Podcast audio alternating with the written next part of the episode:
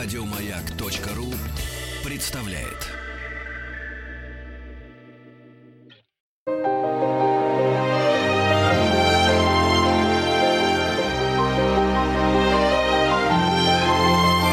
Собрание слов с Анеттой.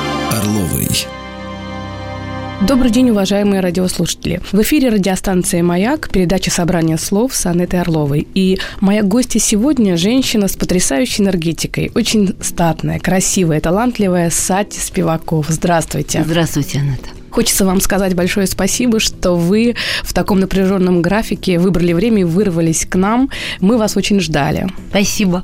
Кстати, вы такая женщина, которая, наверное, вызывает очень много разных эмоций. Когда вы где-то появляетесь, пространство меняется. И... Правда, что ли? Точно. Наверное, вы это знаете Нет. сами. Вот. Вы ведь огромное количество делаете разных проектов, и все, что вы делаете, вы делаете очень качественно. Какие черты вашего характера вам способствуют? Дорогая Анетта, спасибо за слово «качественно». Это для меня очень важно. Порой интересно услышать о себе то, что вот говорится со стороны, потому что часто то, что думают о тебе другие, не является истиной или не является тем, как ты сам себя чувствуешь. Потому что я знала и знаю людей, которые, появляясь в каком-то пространстве, изменяют это пространство одним своим появлением, даже если ничего не говорят. И никогда себя к ним не относила, если честно. И я бы могла сказать э, скорее о тех качествах, которые мне мешают и с которыми я борюсь, Скажите, это очень ну, например, интересно. Вот, а, жуткая неуверенность в себе, с которой я всю жизнь борюсь. Может быть, это именно неуверенность в себе э, побуждает меня э, все равно идти вперед и делать то, что я делаю,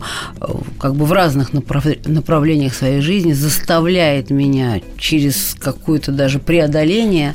Может быть, я какие-то такие очень откровенные вещи говорю, наверное, не стоило бы, но я не знаю тех качеств, благодаря которым я могу что-то там осуществлять, скорее вопреки. Благодаря чему? Ну, благодаря, наверное, только трудолюбию какие-то проекты происходят, потому что я априори не умею не работать или ничего не делать. Я ужасно дискомфортно чувствую себя в ситуации, когда есть много свободного времени. Казалось бы, вот его не хватает и хочется. Говоришь, ах, как я устал, как хочется свободного времени.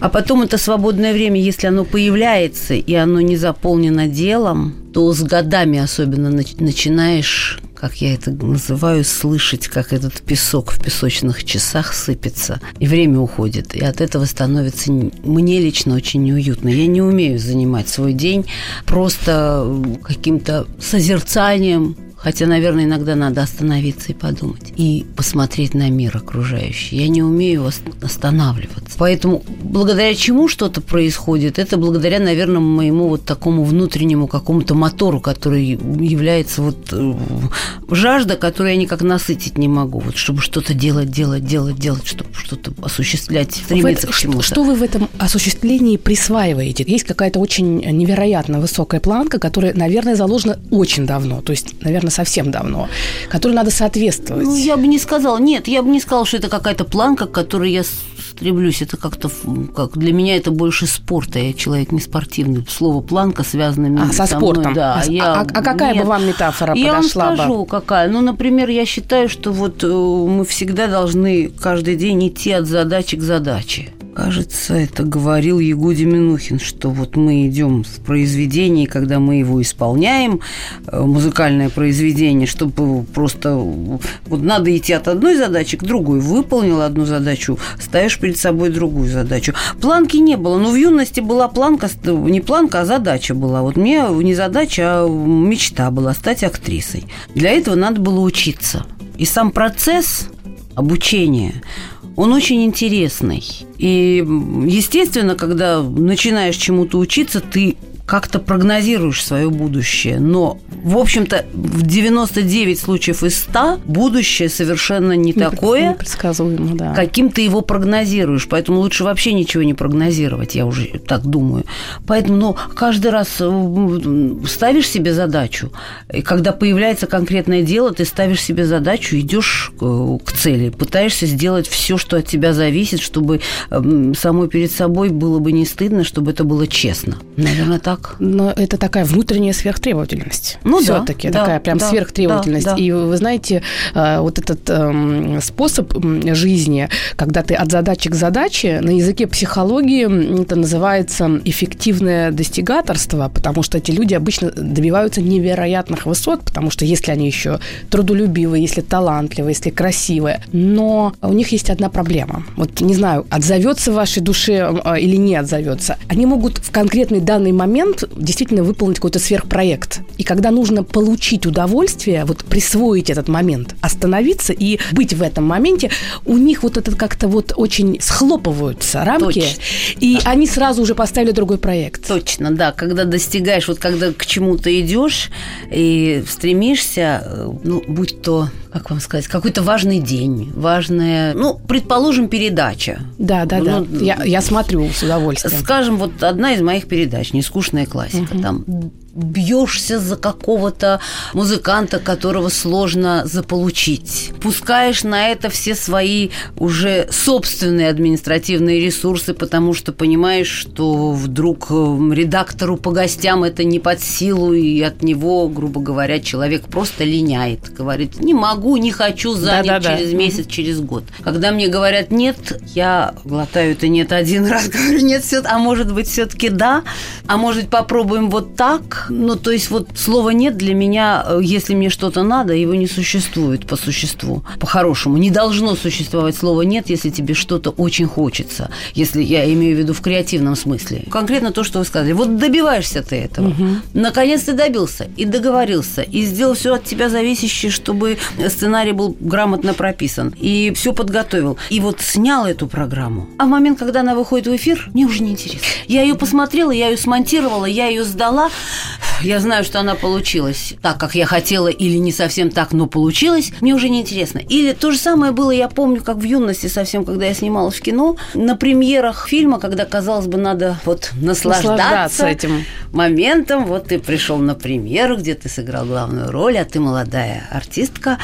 И вот вокруг тебя все носятся и крутятся, и поздравляют, и радуются. И я помню, даже мой папа, ныне покойный, на премьере картины он подошел ко мне и сказал, «Доченька, ты же совсем не радуешься». А я как-то так, я была в каком-то ощущении не паники, а какого-то ступора внутреннего, потому что я вдруг понимала, что все это уже позади. Вот, наверное, это то, о чем вы сейчас да, сказали. Это про то, как присвоить то, что твое. То есть Да. иногда ты э, очень много делаешь, а не всегда можешь это присвоить.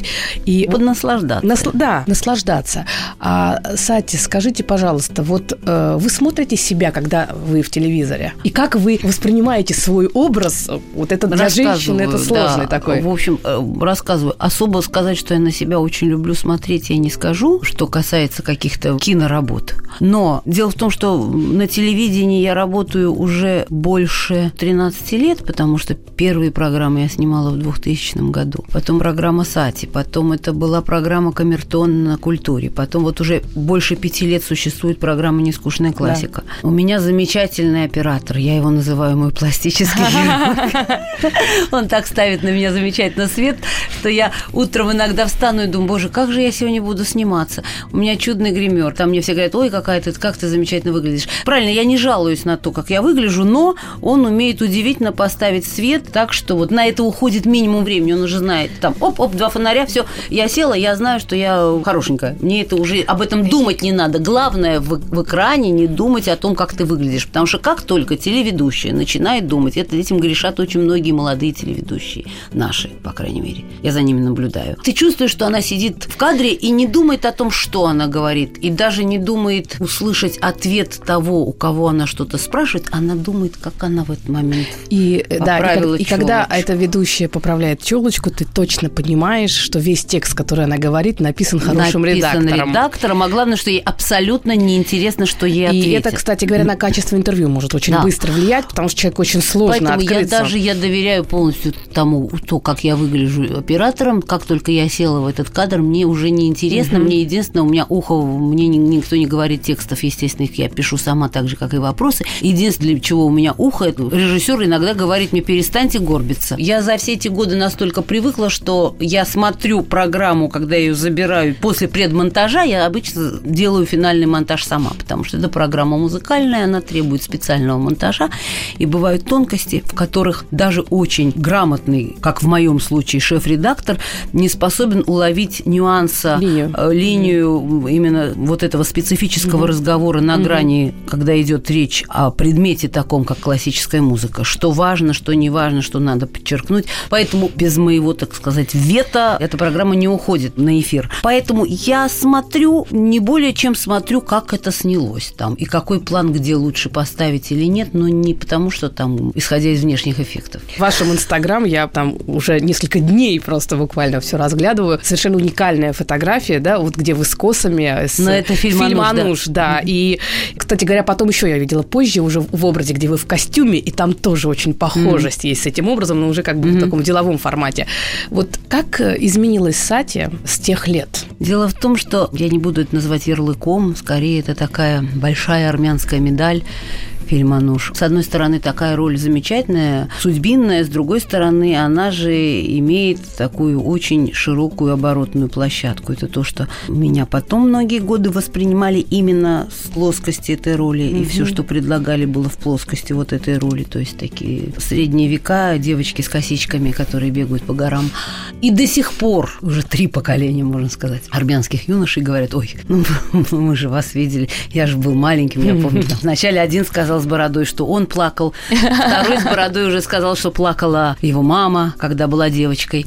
Тут какая-то седовласая женщина сказала, что она была маленьким ребенком, когда ее загнали в хор там где-то петь в этом фильме. В общем, как-то вся Армения принимала участие. Я понимаю, что у меня какой-то... Я чувствую себя каким-то таким уже существом, когда уже там три поколения выросло на этой картине. А я вам скажу, почему у вас ощущение от этой фотографии. Фотография для меня важнее, чем иногда видео, видео, потому mm-hmm. что в фотографии очень... Я вообще не люблю вот эти домашние видео, потому что как киноактриса люблю хорошую картинку, хороший правильный фон. А вот на этих домашних видео это всегда что-то такое халтурное, такой самострок. А за эту роль боролись очень многие. Mm-hmm. Я случайно оказалась мне кажется, уже третий десяток актрис, которых пробовали. И пробы были, как сейчас помню, 30 декабря, в канун Нового года. И меня утвердили просто вот за полчаса ничего не предвещало. Наверное, вот это был тот редкий момент моей жизни, когда я снималась в этом фильме, когда я внутренне была абсолютно в себе уверена. Я была уверена, что я на своем месте, я была заранее уверена в том, что это вот мое, и когда я чувствовала в себе вот те силы, которые нужны, чтобы свернуть горы. Тут я чувствовала, что я вот, наверное, вот из-за еще юношеского какого-то такого наивного максимализма, мне казалось, что я вот всех могу покорить, всех обаять, всех положить на лопатки и все это сделать легко. И вот в этом настроении, пожалуй, протекали все съемки вот в течение года. Поэтому вот, наверное, это был тот редкий момент по моим воспоминаниям, когда у меня в процессе было абсолютно ощущение внутренней какой-то легкости, незаторможенности, так когда меня быть. несло. Ну, когда, как, как в идеале да, хочется, как, чтобы да. было всегда, но такого не бывает. Ну, не было рефлексии, вот. вот. Я не знала еще, что такое рефлексия в те годы. Ну, можно сказать, что все получилось. Ну, как за эти годы вы задали да, вопрос, да, как... как я изменилась, то есть я стала человеком очень рефлексирующим, скажем, наверное, это как бы свойственно каждому homo sapiens. Ну, наверное, не все. Я, я человек, который, в общем, очень много задает вопросов, постоянно находится в сомнении. Мы ненадолго прервемся и скоро вернемся в студию. Собрание слов с Анеттой Орловой.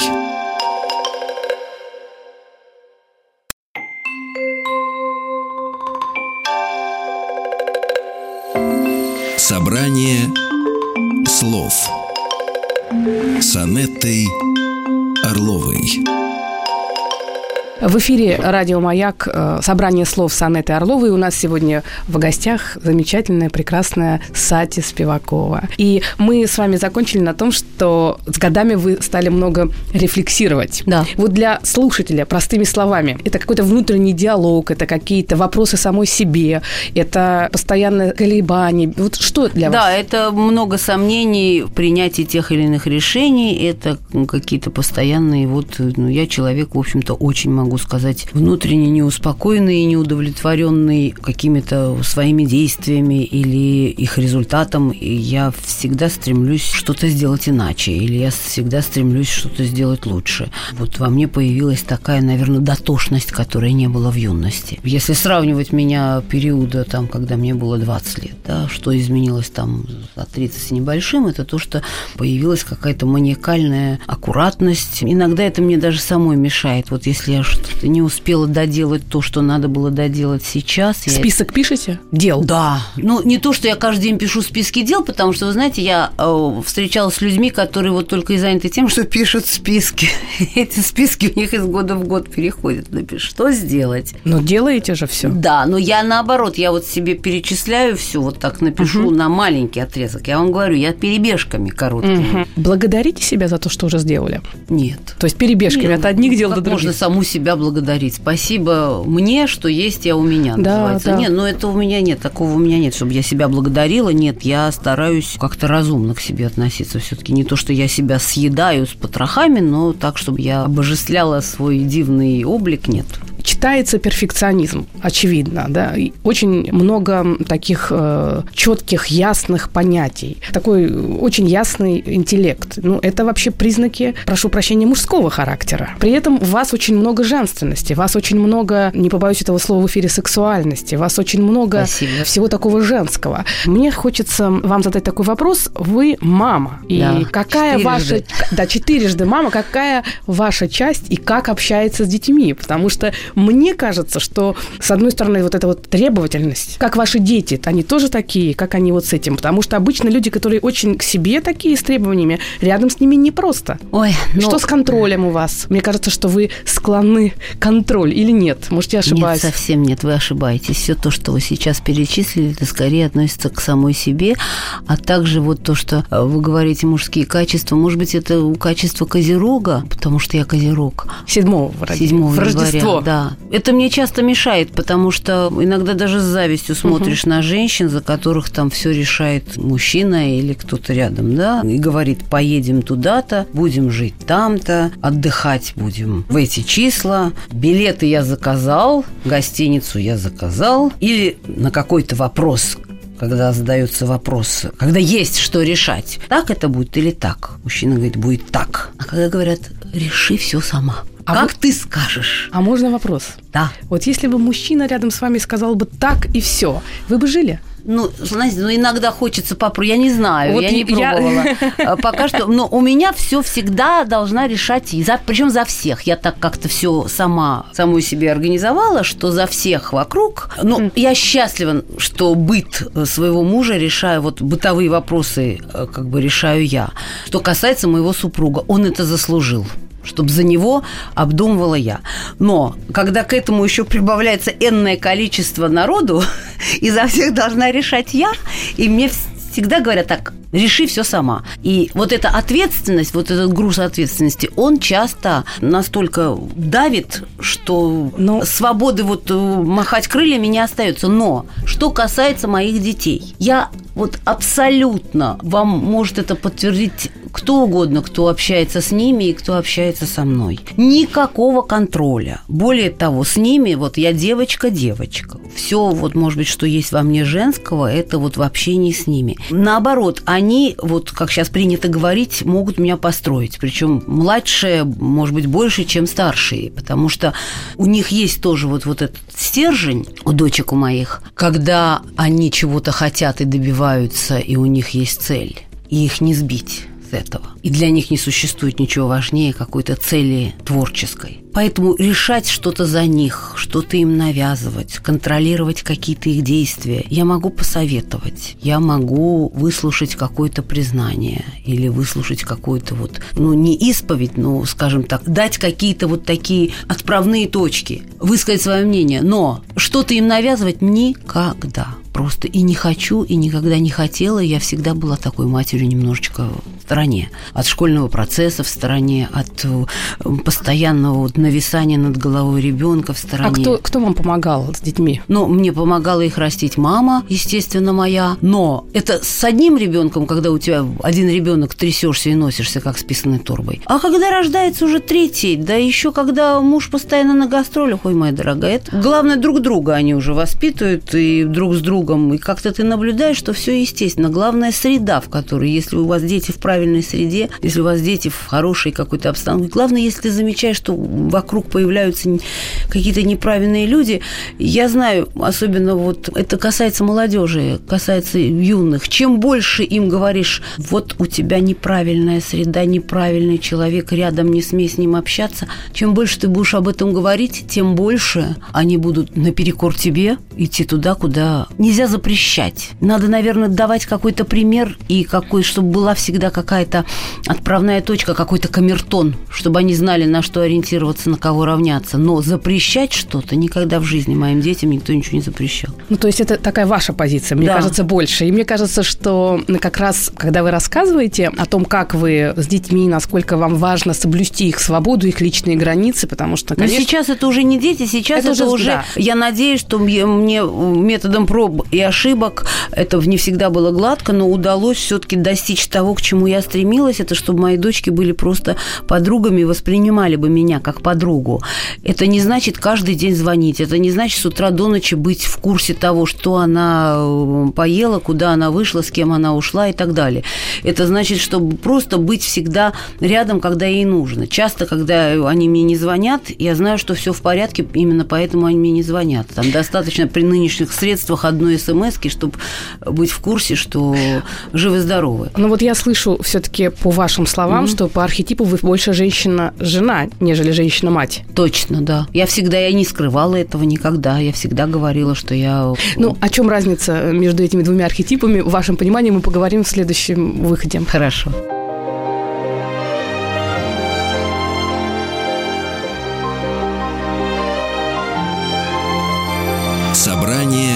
слов с Анеттой Орловой.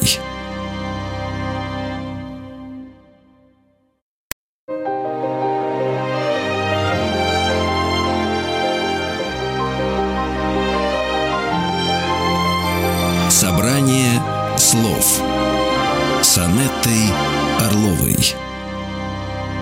В эфире собрание слов с Анеттой Орловой, и в гостях у нас сегодня Сати Спивакова. Мы закончили на том, что да. по... Э, два архетипа. Два архетипа. Женщина-мать и женщина жена. И все-таки э, как-то отзывается, что вы больше женщина-жена, хотя вам удалось так ну, потрясающе исполнить этот женский долг, четыре ребенка. Да, ну, это важный момент. И они уже взрослые, и вы так Ну, у меня бы... три дочери и одна приемная дочь, так что, в общем, все они мои дети, да. конечно, любимые, дорогие мои девочки, и уже взрослые совсем. Да, я всегда была, во-первых, женой, а потом уже мамой. Всегда. Я этого не скрываю. Сати, скажите, как вы защищали пространство своей семьи? Ведь на самом деле это очень сложно. Угу. Может быть, даже в вашей душе могут быть очень такие разные чувства, потому что э, вы сама по себе личность, вы сама по себе яркая индивидуальность, вы очень талантливая.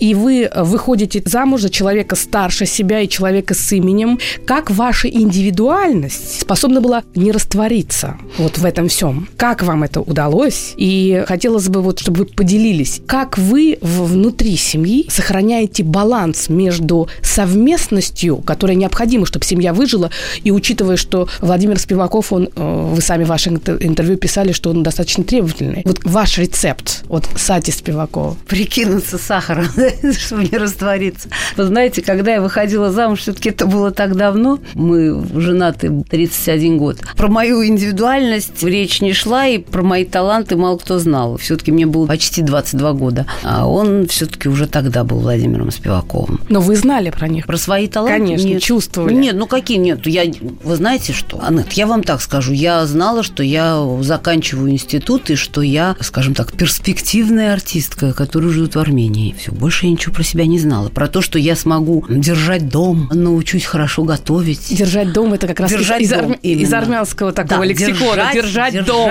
дом. На, се- на А себе. это скорее из западного лексикона, когда надо понимать, что вот, вот тут дети, вот тут целая за эти годы институция, Институт. скажем так, да, потому что тогда не было двух оркестров, не было дома музыки, тогда был оркестр камерной виртуозы Москвы и был очень загруженный э, скрипач, который ездил по всему миру, колесил со скрипкой, со своими собственными концертами. Понимаете, разные задачи. Тогда стояла задача свить это гнездо, потому что гнезда-то не было, у него ничего не было. Ему было почти 40 лет, ему было, когда мы познакомились, 38, когда мы поженились, 39. Но это был скрипач на крыше, как я это называю. Как Почти, почти услышать, да. знаменитое произведение «Скрипач на крыше». Ну, скажем, я бы сказала так, может быть, сострю. «Скрипач без крыши». Просто вот Не- э, ну, хорошо, был очень скрип- известный скрипач с крышей. Это был известный скрипач, популярный. в- На Москве завидный жених. Вот, одинокий, с массой, вереницей поклонниц со всего Советского Союза. Как вы защищали свою семью? Как вы защищали? С кинжалом. Как я защищала?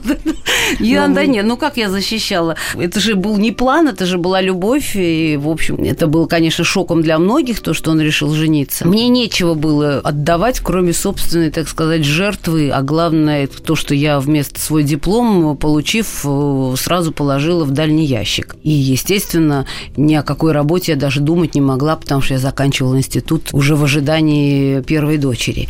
И мне было бы эти спектакли доиграть, затянув юбку, чтобы не это, чтобы никто не знал в институте. И так это немножко с головокружением.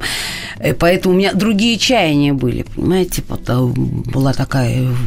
Пора пришла, она влюбилась. Я думала только о том, чтобы действительно в тот момент надо было доказать, что я достойна этого места рядом, что я не случайно тут оказалась, а что я способна этому человеку создать то, что ему не создали все другие, а именно семью, в которую он не верил, и дом. И это начиналось очень как-то так э, с каких-то маленьких пространств. Я имею в виду пространство, жизненное пространство. И я, мне очень дороги на воспоминания первых поездках, когда он меня стал впервые брать с собой в поездки, когда я стала осваивать вот этот быт в поездках, что нужно музыканту в поездках.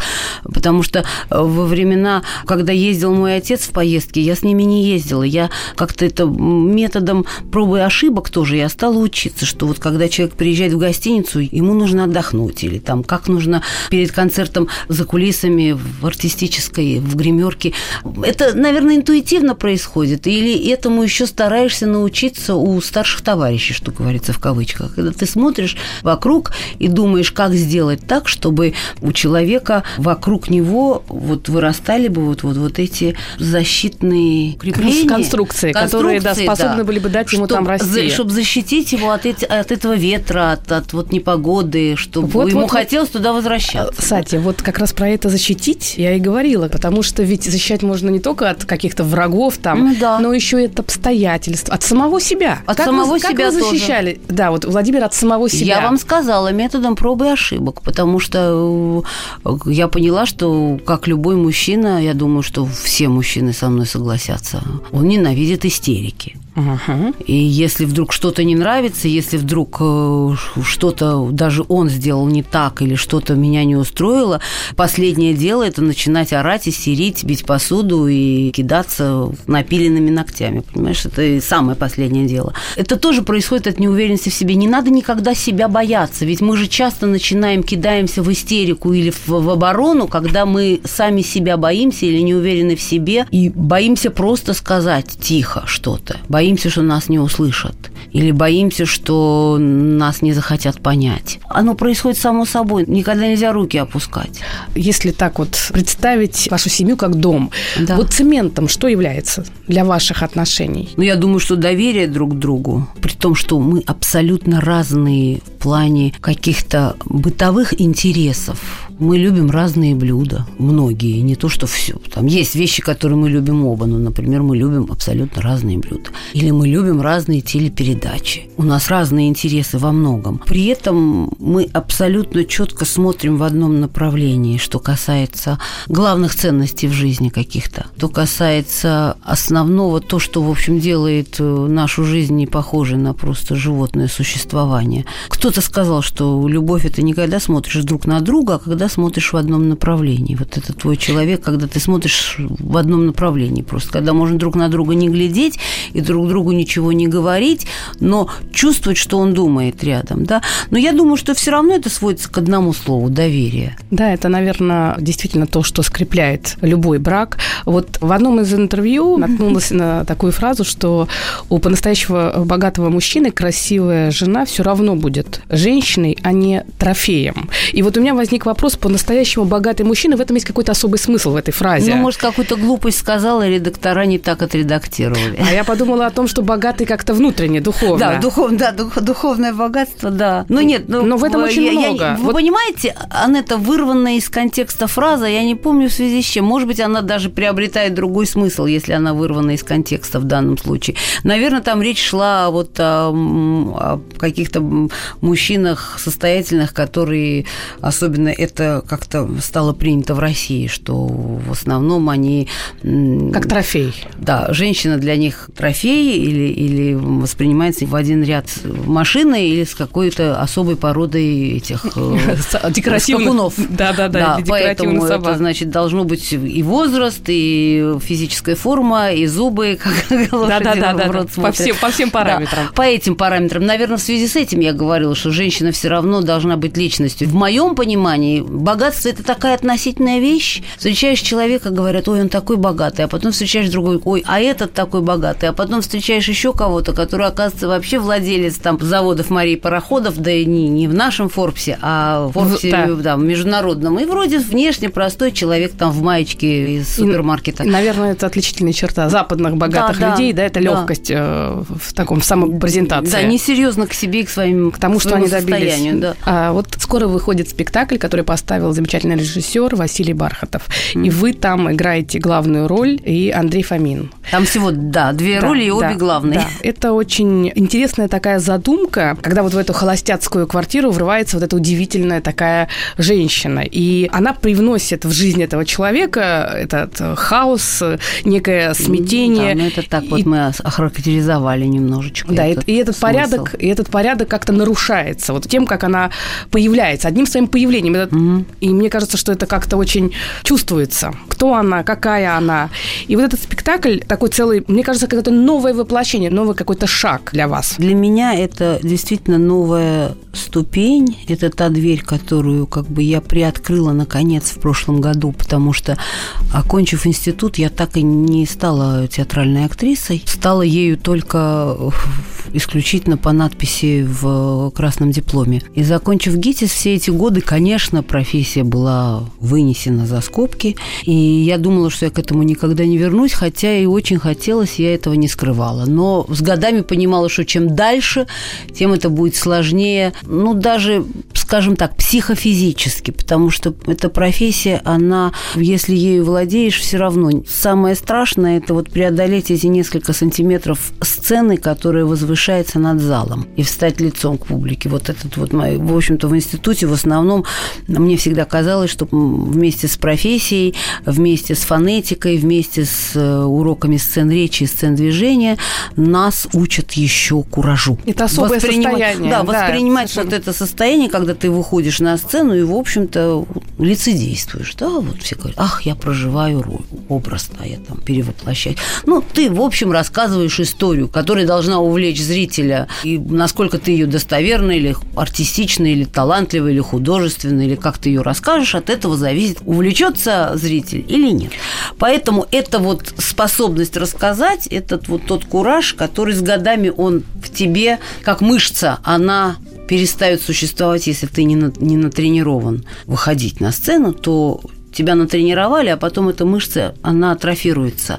И уже, ой, как страшно. Но у вас был моноспектакль. У меня был, да. вот, с чего я приоткрыла Нежность. дверь в прошлом году, это вот с этого моноспектакля Роман Григорьевич Виктюк поставил для меня этот музыкальный моноспектакль вместе с эм, пианисткой Бассини Шульман, и поэтому там не так страшно, потому что я на сцене не одна, но это все равно достаточно страшно, потому что да. я впервые вышла. Но после этого захотела хотелось большего. А Андрей пребывает, э, Фомин, в том же состоянии, в той же ситуации, на той же дистанции, что и я. Потому что, закончив Щукинское училище, он не стал артистом, а стал продюсером, шоуменом. Его все знают прежде всего как Фомин, король продюсирования невероятных праздников в Москве. А потом уже мы начинаем вспоминать, что он играл и в кино в маленьких ролях, и что вот последние годы он играет на сцене и в Театре наций, и в Амхате, но всегда небольшие роли. Главной роли не было никогда. И вот мы друг другу сказали, а слабо вдвоем это как раз про то, как вы бросаете этой жизни вызов, и как да. часто вы это делаете. Ну, мы давно с ним шутили, что когда-нибудь мы с ним выйдем и сыграем спектакль. Потом я говорила, Андрюша, ты будешь тянуть столько, что спектакль будет называться «Дальше тишина». Мы с тобой будем как Раневская и Плят. Там обоим будет лет по 80. Ну, короче, дошутились до того, что все таки решили что-то сделать, не откладывая в какой-то дальний ящик. Предложили это Василию Бархатову, а пьесу написал Максим Курочкин. Ну, мы будем очень ждать ждать, потому как 14 Ну вот 14 15 и 15 декабря вот всех приглашаю в, Доме музыки. в, в театральный зал Московского международного дома музыки. Вот у, у нас премьера. Поздравляем, мы будем обязательно. Мы уже ждем, и мы продолжим в следующей части.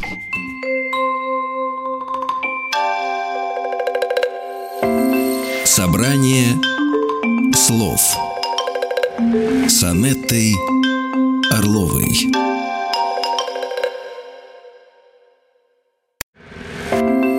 Собрание слов с Анеттой Орловой. В эфире собрание слов с Анетой Орловой, и у нас сегодня в гостях Сати Спивакова. Я хочу продолжить все-таки чуть-чуть про да. Э, фетишиста. Мне кажется, что роль особенная. Вот насколько вы, э, ну, психологи бы сказали бы, конгруентны этой роли, а если простым языком, насколько вот эта роль, как и что вы да, играете, как вы проживаете, отзывается в вашей душе? Есть ли какая-то ваша часть внутренняя, которая живет именно в этой роли? Ну, всегда любую роль строишь из себя, то есть материал материал это ты сам. Поэтому, конечно, надо искать в себе что-то созвучное. Если, скажем, спектакль, о котором мы сейчас говорили, который поставил Роман Виктюк «Нежность», там я вынимаю гораздо больше из своей души, из своих собственных личных ощущений, то фетишист, роль мою героиню зовут Лу, она француженка, и она абсолютно на меня не похожа, на меня. То, которое сидит перед вами, я хотела сказать. Ни по психотипу, ни по биографии. Это абсолютно другая женщина. Временами, даже в моей реальной жизни, мне бы хотелось быть этой женщиной. Ну, чтобы хотя бы попробовать хоть раз. Хорошо, что можно на сцене попробовать. Мне бы хотелось. Там идет речь о том, как страшно возвращаться в прошлое. А я считаю, что, в общем, это спектакль о том, что мы действительно боимся, бежим от настоящей любви, а потом иногда может действительно случиться так, что она тебя снова куда-то сама затягивает. Вот ты не хочешь, она тебя зовет. Там есть много мистических вещей в этой пьесе. Там у героини несколько мужей, которые одни ушли, другие умерли. Она к этому очень легко относится. Такая среднестатистическая. Ну, то есть то, что такая, как, скажем, как хотелось бы относиться. По, да, которая там похоронила несколько мужчин и, и ничего, жива. Сейчас сложно говорить о роли, надо просто смотреть спектакль, чтобы понять, о чем там речь. Курочкин писал пьесу немножечко, глядя все-таки на меня и на Андрея, поэтому он написал пьесу такую, как я говорю, индивидуального пошива. Это не то, что пьеса, которая написана абстрактно, а потом мы ее нашли, она написана для нас. И удивительным образом я в себе открываю какие-то да. черты вот, вот этой героини. Но это интересно, конечно. Сати, скажите, а вот вы совершали какие-то такие вот большие, как вам кажется, ошибки в общении с людьми? Может быть, где-то обида какая-то, может быть, где-то не могли дать отпор так, как надо. Вот какие-то жизненные ситуации, когда вам казалось, что вы могли бы поступить по-другому, но сожалеете? Ну, конечно, да, наверняка совершала, совершала. Были ситуации, в которых даже вольно или невольно я потом чувствовала себя виноватой. Были ситуации, когда я жалела, что я повела себя как полная дура. Любой здравомыслящий человек повел бы себя иначе. Были ситуации, когда не то, что там я струсила, а просто мне становилось не по себе. Бывали ситуации, когда мне приходилось из желания не сломать отношения унижаться. Для такой, как вы? Да, мне приходилось унижаться, потому что я всегда думаю о том, что отношения между людьми, если они существуют, будь то дружба, будь то любовь, если это существует, внимательно Послушайте, что я скажу. Имеется в виду даже и любовь, и дружба. Если есть что спасать в конфликте между двумя, то можно забыть про унижение. Потом я понимала, что, может, я была не права. Потому что если уже сломана чашка, то пить из нее как бы склеить можно, и она будет стоять на полочке. Но как только вы в нее нальете что-то горячее, она сразу начнет протекать. Это уже неполноценно. Но мне всегда казалось, что есть люди, с которыми ты дружишь, есть человек, которого ты любишь, и случается конфликт, то мне приходилось унижаться, чтобы сохранить эти отношения, чтобы вернуть эти отношения. Потому что я понимала, что человек не может сделать первый шаг, что ему не позволяет гордыня, и что ему не позволяет его обида.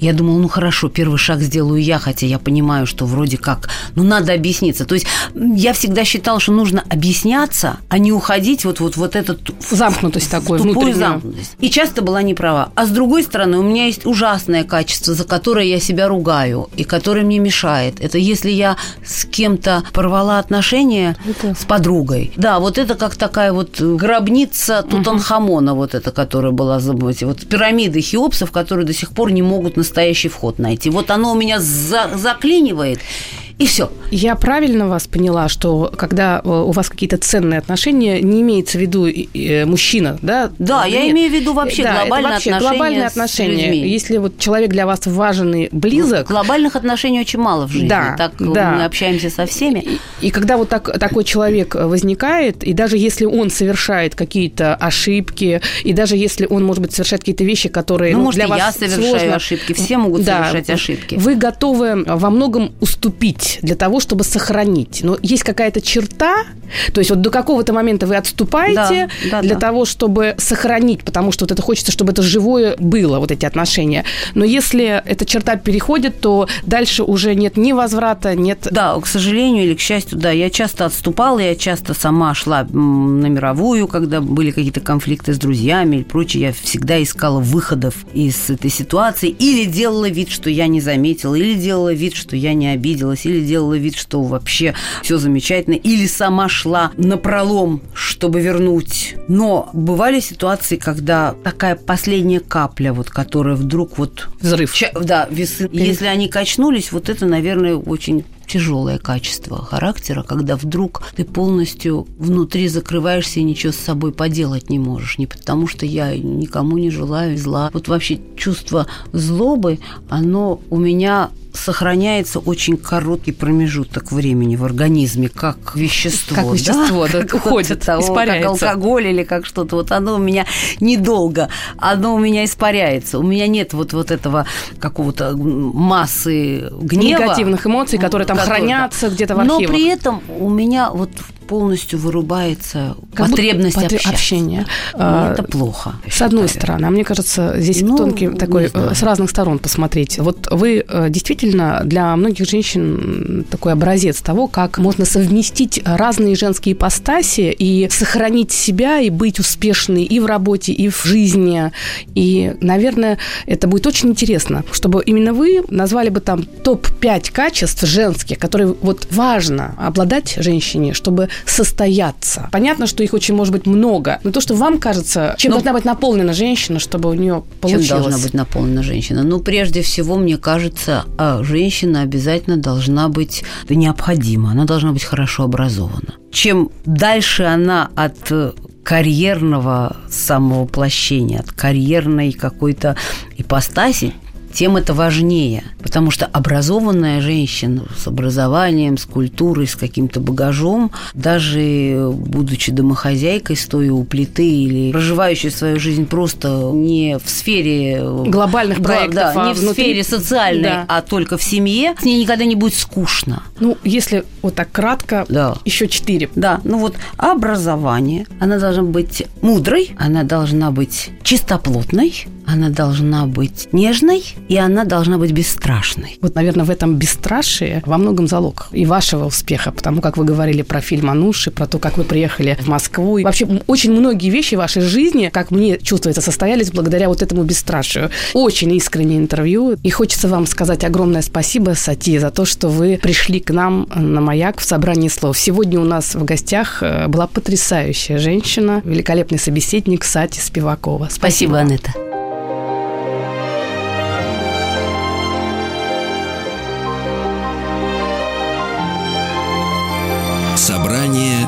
Слов с Анеттой Орловой.